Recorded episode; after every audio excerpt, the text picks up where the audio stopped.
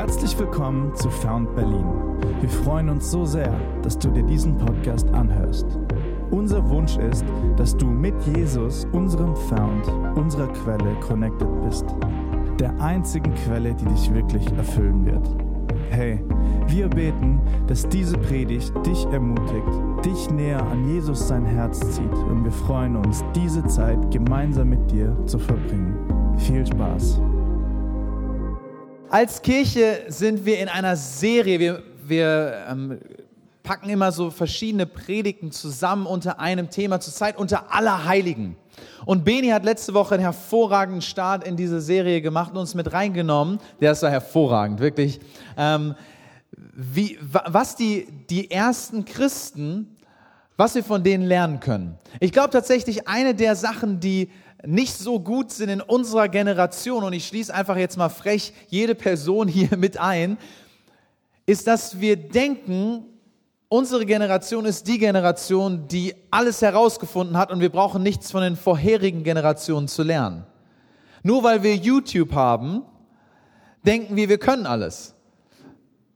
Aber hier ist die Sache, auch wenn wir vielleicht Zugang zu den meisten Informationen haben, heißt es noch lange nicht, dass uns das transformiert, oder? Nur weil ich ein Video von einem Handwerker anschaue, der ein Haus baut und in einem Zeitraffer ich mir angucke, wie das gesamte Haus neu gemodelt werden wurde und es ist total toll und er hat es für ganz viel Geld weiterverkauft, heißt das nicht, dass ich ein Bild an der Wand aufhängen kann. Und das ist tatsächlich leider die traurige Geschichte meines Lebens. Ähm ich freue mich sehr, gemeinsam zu schauen, was wir lernen können und vorher schauen wir uns einen Bibelvers an, Matthäus 13, Vers 44. Seid ihr ready für Gottes Wort? Ja, sehr gut. Sehr gut. Mit dem Himmelreich, Matthäus 13, 44, es ist wie mit einem Schatz, der in einem Acker vergraben war und von einem Mann entdeckt wurde. Der Mann freute sich, lass uns mal gemeinsam sagen, freute sich. Er freute sich so sehr, dass er, nachdem er den Schatz wieder vergraben hatte, schlauer Mann, dass keine, kein anderes merkt, dass da ein Schatz ist, alles verkaufte, was er besaß und dafür den Acker kaufte. Mit dem Himmelreich ist es auch wie mit einem Kaufmann, der schöne Perlen suchte. Als eine besonders wertvolle fand, verkaufte er alles, was er besaß und kaufte dafür diese eine Perle. Der Titel von meinem Gedanken heute, wenn du mitschreibst, ist Hingegeben Leben. Hingegeben Leben. Wie viele von euch haben ein Handy? Irgendjemand hier? Ein Handy? Okay. Die meisten wahrscheinlich, ne? Ähm, ich auch und ähm, auch tatsächlich schon vor so 15, 16 Jahren hatte ich auch schon ein Handy, das sah ein bisschen anders aus, man konnte Snake drauf spielen, Irgend, irgendwelche Snake-Fans, das war noch Zeit, oder war, jetzt hat man noch nicht mal mehr einen Knopf auf dem Handy, man, aber damals Snake, oben, links, rechts und dann, ach, Highscores knacken, das, das war schön. Äh, wenn du nicht weißt, wovon ich rede, es tut mir leid, in was für einer schrecklichen Zeit du aufwächst. Ähm, auf jeden Fall in der Snake-Zeit war ich ähm, mit meinem Kumpel damals als Teenager unterwegs in Schweden. Und wir waren in so einer Hütte am See, irgendwo im Nirgendwo. Der Nachteil von irgendwo im Nirgendwo ist, dass man keinen Empfang hat.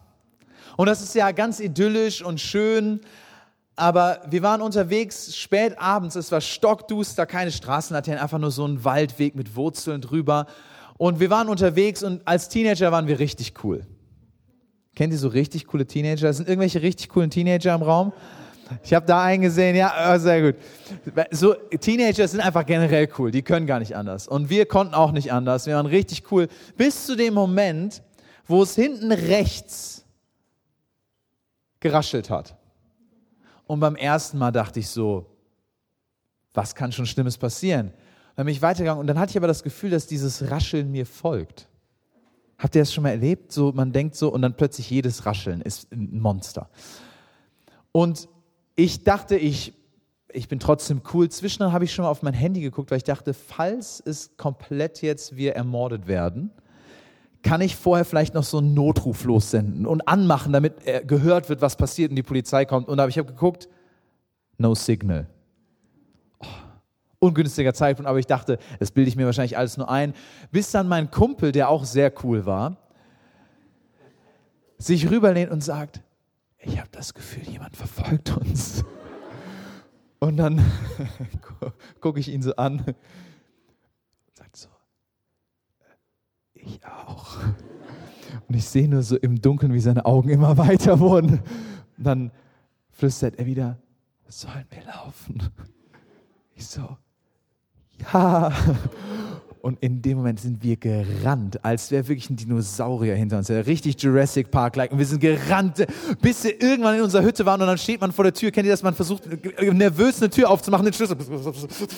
Und dann irgendwann waren wir drin und waren gerettet. Hier ist die Sache, es war ein ungünstiger Zeitpunkt, keinen Empfang zu haben.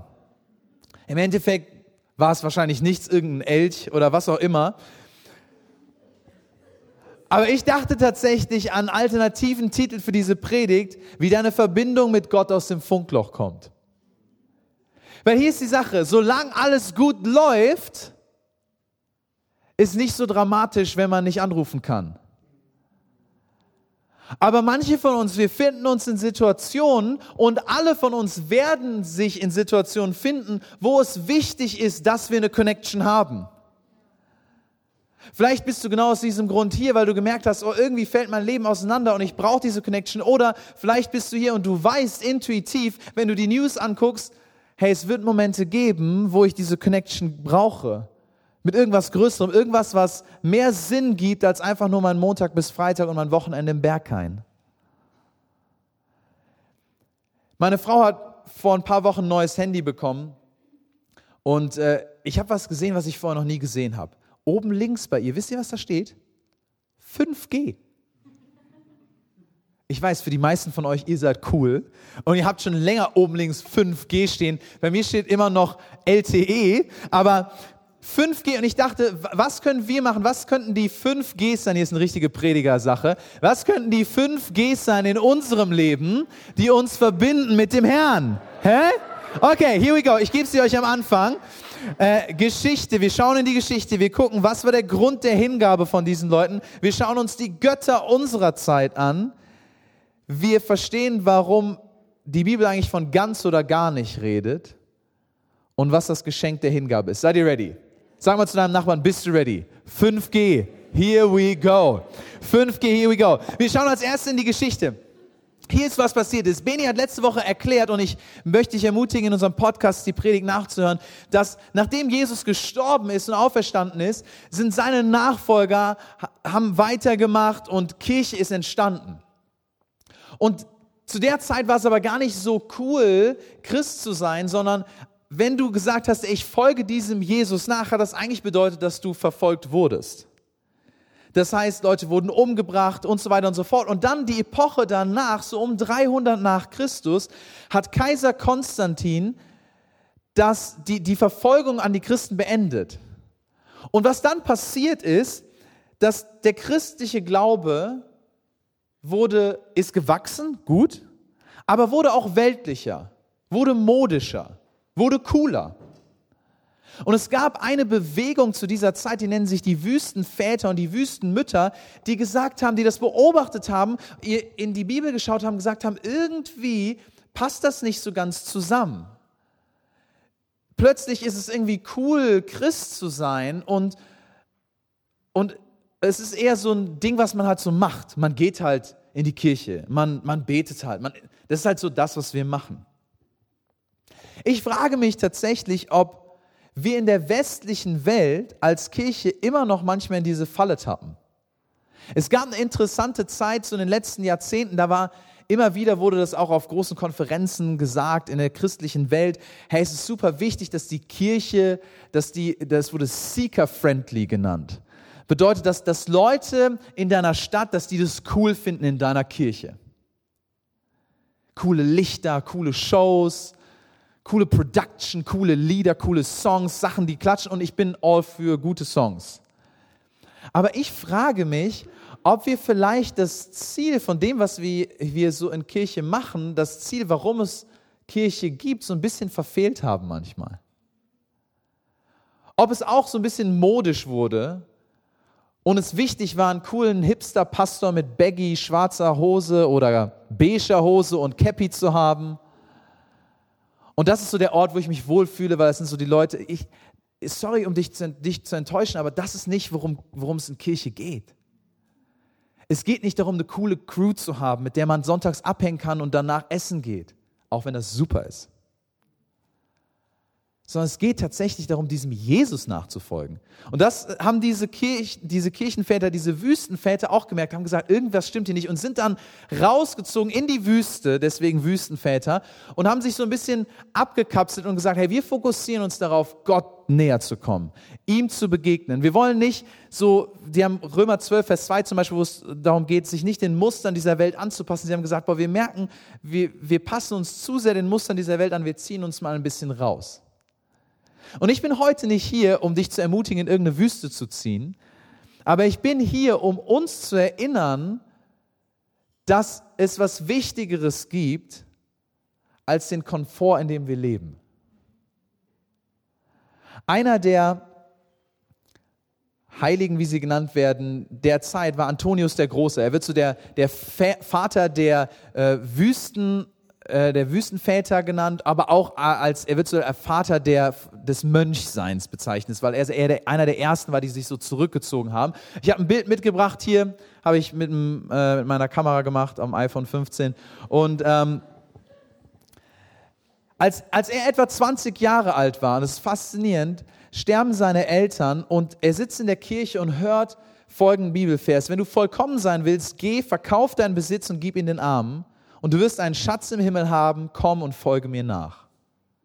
Nachdem er das gehört hat, macht er nicht das, was wahrscheinlich viele von uns machen würden, irgendwie, wenn du in der Theologiewelt unterwegs bist, das irgendwie exegetisch erklären, historisch erklären, warum der es so gesagt hat und warum das nicht, man das nicht so wirklich umsetzen müsste und so weiter und so fort. Er nimmt einfach das Wort Gottes beim Wort und merkt, boah, Gott spricht zu mir und verkauft tatsächlich seinen Besitz und zieht in die Wüste und lebt dort sein Leben, fastet, betet, um Gott näher zu sein. Was interessant ist, dass er zahlreiche Verehrer irgendwie bekommt, Leute, die sagen, boah, das ist irgendwie, das ist anziehend, was du da machst. Und die dahin kommen in die Wüste, ähnlich wie bei Johannes dem Täufer, die dahin gehen und sagen, äh, lehr uns, was du hier, was du hier so entdeckst mit Gott und Wunder passieren, Dämonen werden ausgetrieben.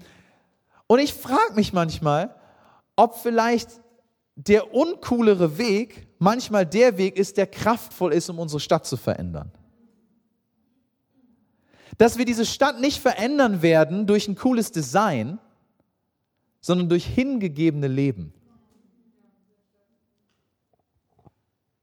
Meine Frage an uns ist, warum um alles in der Welt haben diese Wüstenväter das gemacht und Wüstenmütter? Und warum, warum ruft Gott uns auch zu einem hingegebenen Leben. Mein zweites erstes war Geschichte, zweites ist Grund der Hingabe. Ich glaube, dass die Wüstenväter etwas verstanden haben, was wichtig ist für uns alle zu verstehen. Das ist das, was wir eben gelesen haben, Matthäus 13. Mit dem Himmelreich ist es wie mit einem Schatz, der in einem Acker vergraben war und von einem Mann entdeckt wurde. Der Mann freute sich so sehr, dass er, nachdem er den Schatz wieder vergraben hatte, alles verkauft hat, was er besaß und dafür den Acker kaufte. Dieser Mann in dem Gleichnis, was Jesus hier sagt, wo er sagt, so ist das Himmelreich, ist, hat eine Sache verstanden. Der Schatz ist besser als alles andere. Ich bin heute hier, um uns als Kirche daran zu erinnern, Jesus ist besser. Jesus ist besser als alles andere. Deswegen ist er es wert, dass wir uns ihm hingeben. Jesus ist besser. Es lohnt sich, sich gegen etwas Gutes zu entscheiden, um etwas noch Besseres zu bekommen. Jesus ist noch besser. Ich bin mir sicher, die Sachen, die der Mann verkauft hatte, waren nicht schlecht. Sie waren wahrscheinlich gute Sachen. Aber er hat alles verkauft für das noch Bessere. Und da sagt Jesus, hey, so ist es mit dem Himmelreich. Ich frage mich, wozu Gott dich und mich auffordert heute, was, was wir loslassen sollen. Nicht einfach nur so, nicht weil man es so tut, nicht weil Imi sagt, hey, gib deinen Zehnten, aber was können wir loslassen, weil Jesus besser ist? Psalm 63, Vers 1 bis 6 hat mich so berührt, dieser Psalm. Ein Psalm Davids aus der Zeit, als er sich in der Wüste von Juda aufhielt. Das heißt, er war hier in einer herausfordernden Situation. Er sagt da folgendes: Gott mein Gott bist du. Und hör zu, lehn dich mit rein. Das, das, kann, das, was ich jetzt vorlese, hat das Potenzial, dich zu verändern. Gott, mein Gott bist du. Dich suche ich. Wie ein Durstiger, der nach Wasser lechzt, so verlangt meine Seele nach dir. Mit meinem ganzen Körper spüre ich, wie groß meine Sehnsucht nach dir ist, in einem dürren, ausgetrockneten Land, wo es kein Wasser mehr gibt. Mit dem gleichen Verlangen hielt ich im Heiligtum Ausschau nach dir, um deine Macht und Herrlichkeit zu sehen. Jetzt kommt's, denn deine Güte ist besser als das Leben. Mit meinem Mund will ich dich loben. Ja, so will ich dich preisen mein Leben lang. Im Gebet will ich meine Hände zu dir erheben und deinen Namen rühmen. Deine Nähe sättigt den Hunger meiner Seele wie ein Festmahl. Gottes Nähe hat das Potenzial, den Hunger, die Sehnsucht in deiner Seele nicht nur zu stillen, sondern zu erfüllen und zu stillen wie bei einem Festmahl. Mehr als genug. Mit meinem Mund will ich dich loben, ja, über meine Lippen kommt großer Jubel. Gott, ich bete, dass du uns so eine Sehnsucht nach dir schenkst. Und Gott, es tut uns leid, wo wir ähm, gedacht haben, andere Dinge können das erfüllen, was eigentlich nur du erfüllen kannst. Es tut uns leid, Gott, wo wir nicht komplett hingegeben leben. Und ich bete, Heiliger Geist, in diesem Moment, dass du jede einzelne Person in diesem Raum berührst, dass du unsere Herzen weich machst, dass du zu uns sprichst. Gott, wir brauchen dein Eingreifen in diesem Moment. Amen. Wir können durch die Geschichte lernen. Wir können den Grund der Hingabe, dass Jesus besser ist, verstehen. Und ich glaube tatsächlich, dass es Götter gibt, auch in unserer Zeit. Beni hat das letzte Woche so ein bisschen angesprochen und er meinte, zu der Zeit, zu der Jesus gestorben und auferstanden ist, in der Zeit danach, gab es im römischen Reich und auch im griechischen Reich super viele Götter. Es gab einen Gott fürs Frühstück, einen Gott fürs Abendessen, einen Gott für den Krieg. Und wir gucken, das, gucken zurück und sagen, wie albern ist das? Aber tatsächlich glaube ich, dass wir mindestens genauso viele Götter haben wie die Leute damals. Ich habe mal ein Bild von ein paar Statuen mitgebracht.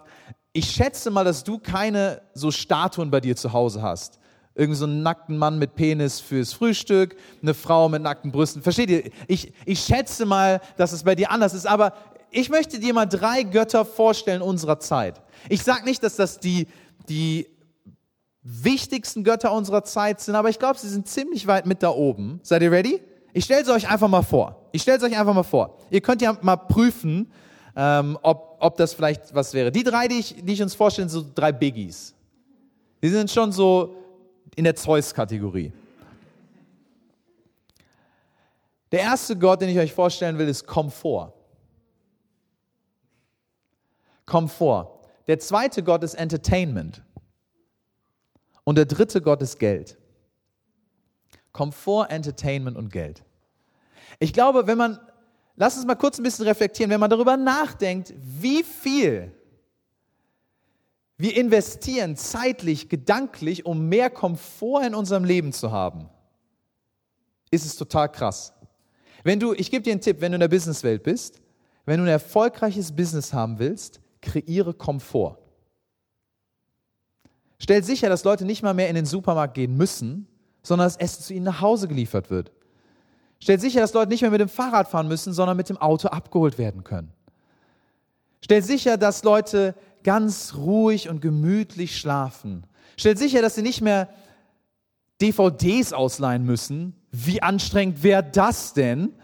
Sondern dass einfach automatisch die nächste Folge kommt. Versteht ihr? Unser Leben ist um Komfort gebaut. Entertainment das gleiche. Überleg mal, wie viel Zeit wir mit Entertainment verbringen. Ich finde es faszinierend, wirklich, in meinem Leben auch, aber auch als Pastor Gespräche zu haben und Leute sagen, boah, Silas, es fällt mir so schwer zu beten.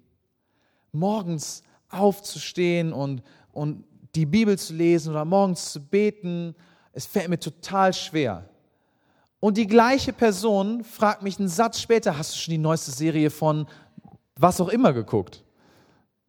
Suits, irgendwelche Suits-Fans hier. Jetzt ist nicht so, oh, ich will nicht zeigen, dass ich Serien mag. Na, ist schon okay. Hier ist die Sache, Entertainment ist nicht schlecht, es ist nur schlecht, wenn es dein Gott wird. Es ist schlecht, wenn Entertainment deine Entscheidungen prägt und nicht Jesus. Wenn der Automatismus und der Algorithmus von Netflix wichtiger ist als dein Klingeln vom Wecker am Morgen, was dich in eine Zeit mit Jesus bringen könnte. Und das dritte ist Geld, das ist relativ selbsterklärend. Wie gesagt, es ist nicht schlecht, aber alles hat einen Preis. Und, und das ist eine wichtige Sache, die, die, die, ein Konzept, was ich glaube, dir und mir helfen kann. Ein bisschen philosophisch, aber folgt mir kurz in diesen Gedanken. Alles hat einen Preis. Alles.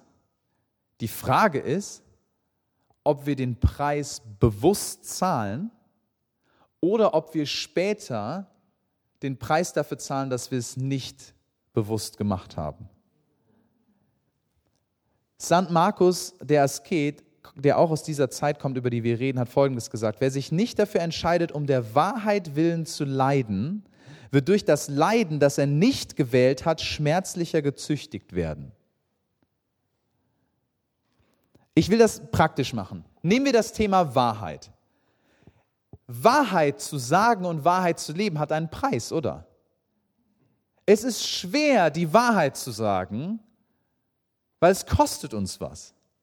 Es ist oft viel leichter zu lügen. Aber hier ist die Sache, du zahlst eh. Entweder zahlst du bewusst den Preis der Wahrheit oder später zahlst du einen noch größeren Preis, dass keiner dir mehr vertraut. Nehmen wir noch ein paar andere Themen. Finanzen. Du kannst den Preis am Anfang zahlen, sparen auf etwas, ne?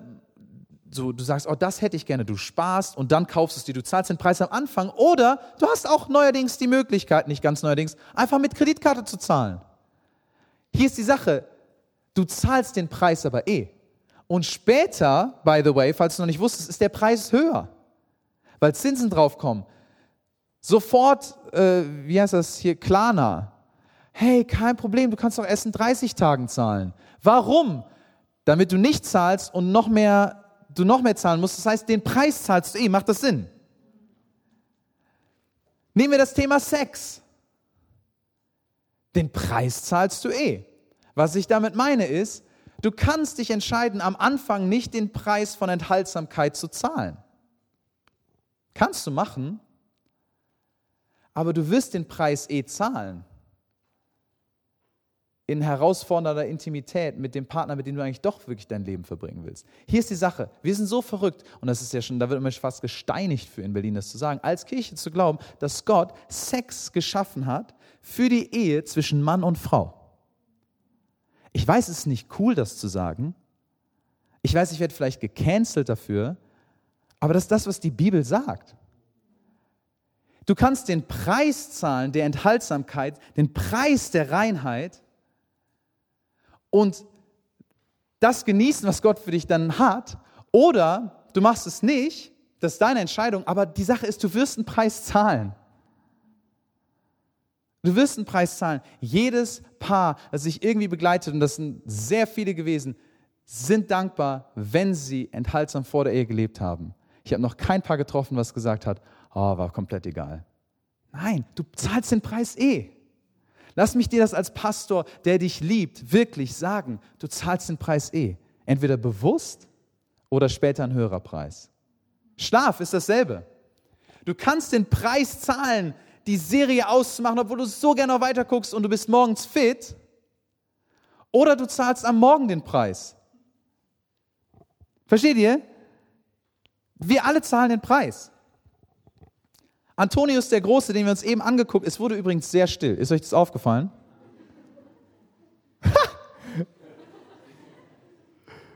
Vorher war doch alles super. Jetzt? Hm, schwierig, Silas, schwierig. Hey, das ist okay. Eieiei.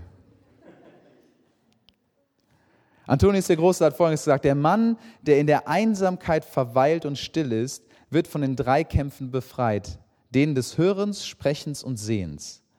Dann wird er nur noch einen Kampf zu kämpfen haben, den Kampf des Herzens. Einer der Gründe, warum diese Wüstenväter gesagt haben, hey, wir ziehen uns raus, ist, weil sie gesagt haben, es gibt so viel Trubel um uns herum, aber wir wissen, der eigentliche Kampf ist ein Kampf um unser Herz. Hey, es gibt einen Kampf um dein Herz. Die Bibel sagt, über allem behüte dein Herz, schütze dein Herz, weil aus ihm fließt das Leben. Es gibt einen Kampf um dein Herz. Das heißt, was können wir konkret machen mit dem Gott von Komfort, Entertainment und Geld? Ich möchte uns wie so ein Gegenmittel geben. Wisst ihr, es gibt Gift, aber es gibt auch Gegenmittel. Preis den Herrn dafür. Ich glaube, ein simples Gegenmittel beim Thema Komfort ist Fasten. Auch nicht so cool und populär these days. Aber was ist Fasten? Fasten sagt ich, für einen gewissen Zeitraum verzichte ich auf den Komfort von Essen, verzichte ich auf den Komfort von den Dingen, die mir eigentlich gut tun. Es ist nichts schlecht mit Essen, aber ich, ich will, ich habe ein größeres Ziel, die Nähe Gottes.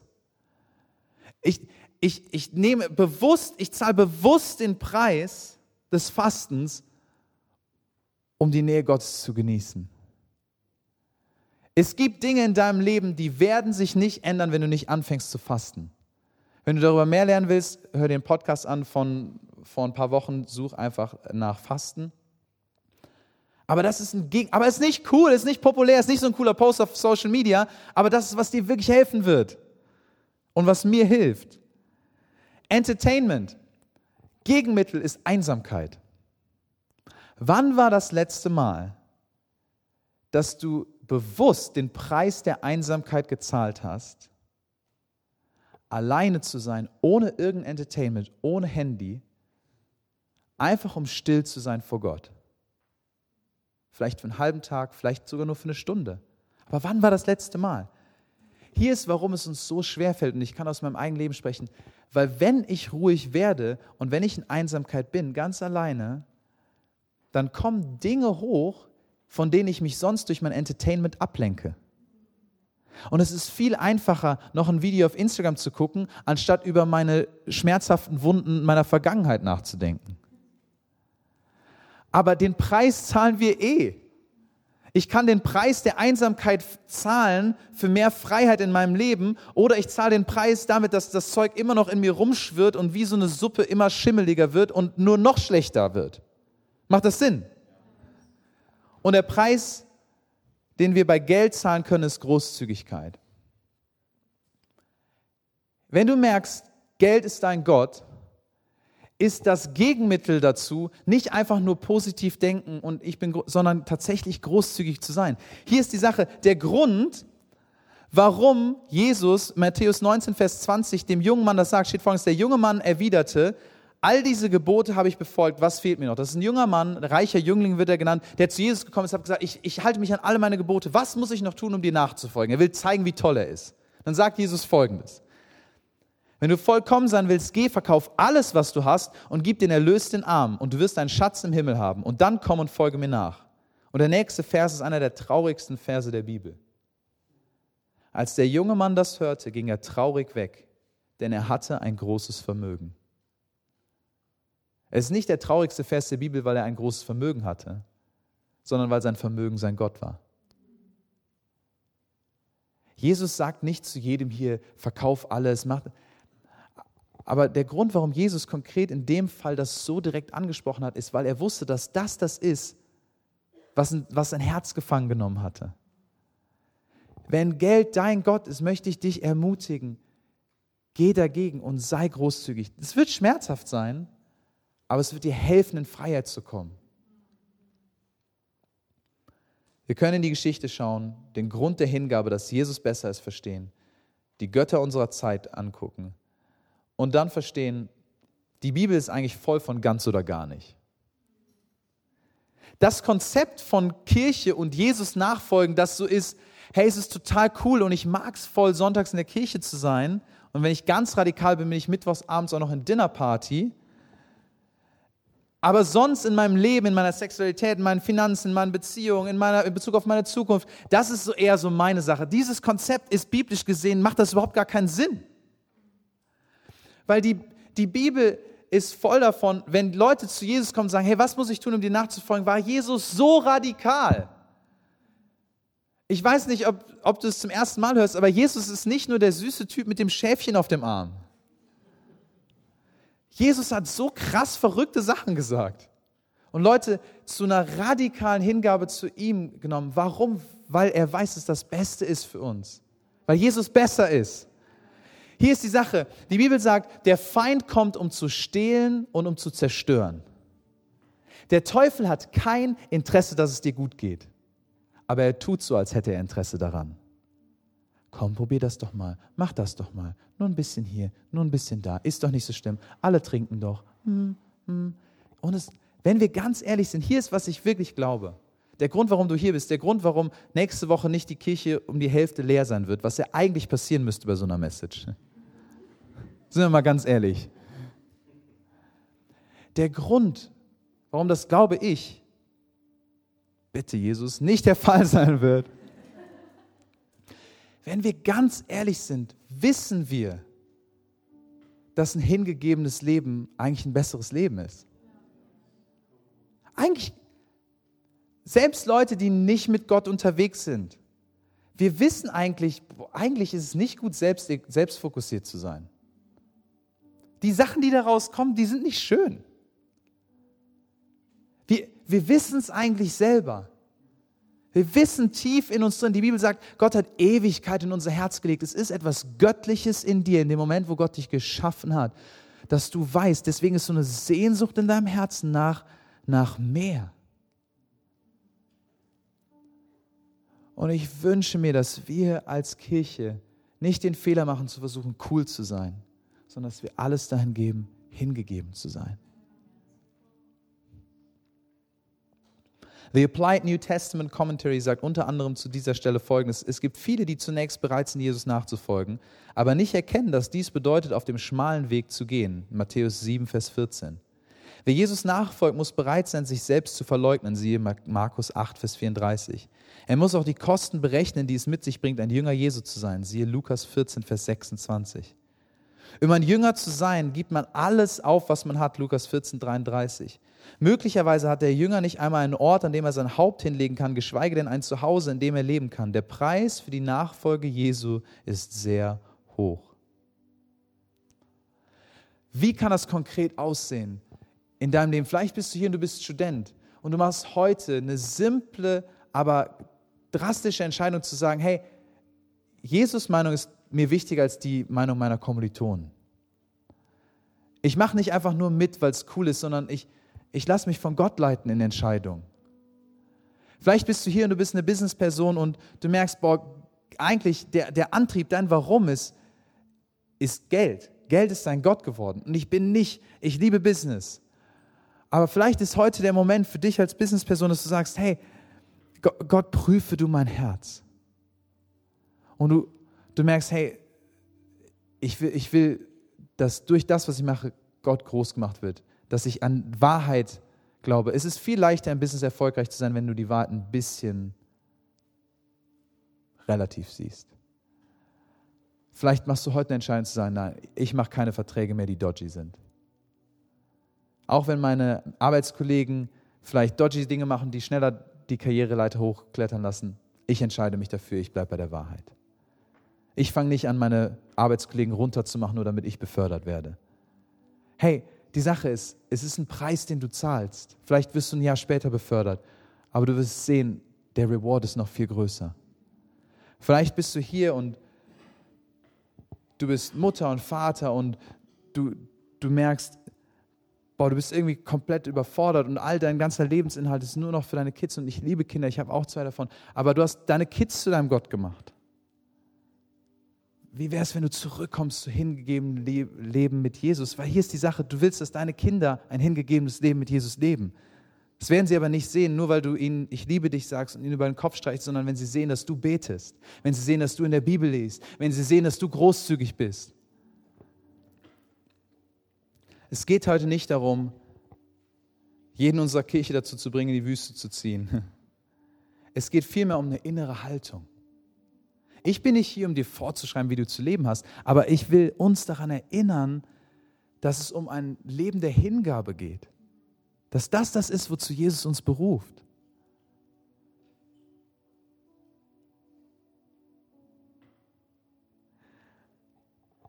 Das fünfte G ist das Geschenk der Hingabe. Das ist der beste Teil. Seid ihr ready? Wie viele von euch haben schon mal diesen erleichternden Moment erlebt, als ihr endlich wieder Empfang hattet, nach langem kein, äh, kennt ihr das? Man, man sitzt irgendwie so am Fenster und versucht noch Empfang und ach, jetzt kann ich dich wieder hören, ja, und dann wieder weg und dann findet man endlich den Spot im Zuhause, wo man Empfang hat. Ähm, hier ist die Sache, das beste iPhone 15 Pro Plus Max, was auch immer, oder das neueste Google Phone oder das neueste Nokia, falls es das noch gibt, ähm, hätten dir und mir nichts genützt vor 200 Jahren. Warum? Weil es kein Netz gab. Hier ist ein super wichtiger Punkt für uns heute. Jesus hat durch seinen Tod am Kreuz den Preis bezahlt dafür, dass wir überhaupt eine Verbindung haben können. Es geht nicht darum, dass du ein tolles Handy bist, das eine tolle Connection hat, sondern die Wahrheit ist, ohne Jesus können, kann niemand von uns eine Connection mit dem Vater im Himmel haben. Johannes 3, Vers 16 sagt folgendes, denn Gott hat der Welt seine Liebe dadurch gezeigt, dass er seinen einzigen Sohn für sie hergab, damit jeder, der an ihn glaubt, das ewige Leben hat und nicht verloren geht. Gott hat seinen Sohn nicht in die Welt gesandt, um sie zu verurteilen, sondern um sie durch ihn zu retten. Bis Jesus für uns gestorben ist, gab es kein Netz. Es gab nicht die Möglichkeit, das ist das Evangelium, das ist die gute Botschaft, die wir glauben. Es gab nicht die Möglichkeit, eine Connection mit Gott zu haben. Damals war es basierend auf unseren guten Taten, was nicht möglich ist. Aber Jesus hat gesagt, ich sterbe für dich und auch für diesen Typen hier vorne, damit du eine Connection haben kannst. Der, alles hat seinen Preis, richtig? Jesus hat den Preis gezahlt. Und es war ein hoher Preis. Du wirst nie selber den Preis zahlen können. Aber was du machen kannst, ist das Geschenk anzunehmen von dem Preis, den Jesus gezahlt hat, um mit ihm in Verbindung zu sein. Wir hoffen, dass diese Predigt dich ermutigt hat. Hey, wir würden es lieben, dich in einem unserer Gottesdienste in Berlin willkommen zu heißen. Für Infos schau einfach online auf found.berlin oder connecte mit uns auf Instagram at found.berlin. Wenn du uns finanziell unterstützen möchtest, kannst du das super gerne über unsere Webseite tun. Wir würden es lieben, gemeinsam zu partnern, damit mehr Menschen Jesus erleben.